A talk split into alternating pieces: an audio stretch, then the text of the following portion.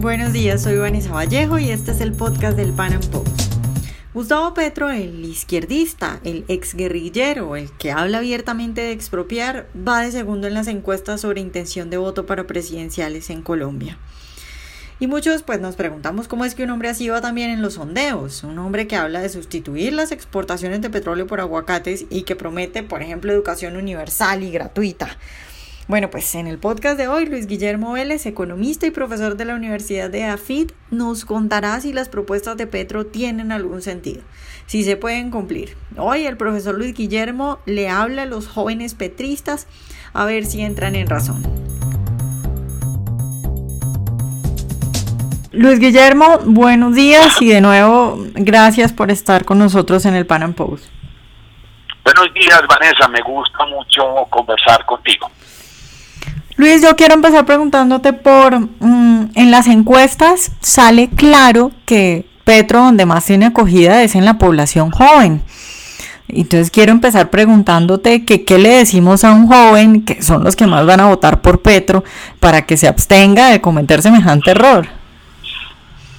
Sí, pues Vanessa, yo creo que hay que decirle a los jóvenes lo siguiente. Eh, una votación es, puede ser vista como un intercambio intercambio de votos por promesas. El voto se hace el día de las elecciones y es un pago en efectivo. La promesa viene después, es un pago diferido. Entonces cada vez que uno se enfrenta a una situación en la que está pagando o algo hoy, entregando por algo que le darán en el futuro, tiene que hacerse cuatro preguntas. ¿Qué se promete? ¿Cómo se va a cumplir con lo que se promete?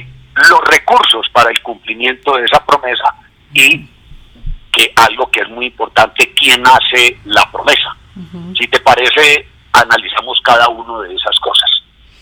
Perfecto, em, empieza por donde quieras. Bueno, entonces miremos lo que, se promete.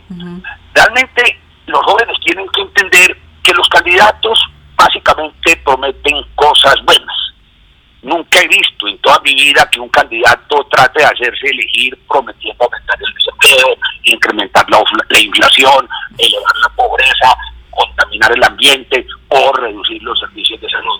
Eso no se promete. Todo el mundo promete cosas buenas. Entonces, juzgar a un candidato por lo que se promete es en principio un poco equivocado. Y aquí lo único que vale considerar, sí, hay que desconfiar de la desmesura. Hay que desconfiar de las promesas desmesuradas y sin fundamento. Y yo creo que esa es la característica de las promesas del candidato Petro, que están dirigidas muchas de ellas a los jóvenes. Él salió con la idea de que todo mundo tiene que tener educación superior para que la sociedad sea más igualitaria y cosas de ese. Entonces es una promesa que no tiene ningún fundamento. En ningún país del mundo, en ningún país del mundo se presenta la situación de los países ricos, avanzados y prósperos que vivíamos tanto, se presenta la situación en que todo el mundo tenga educación superior.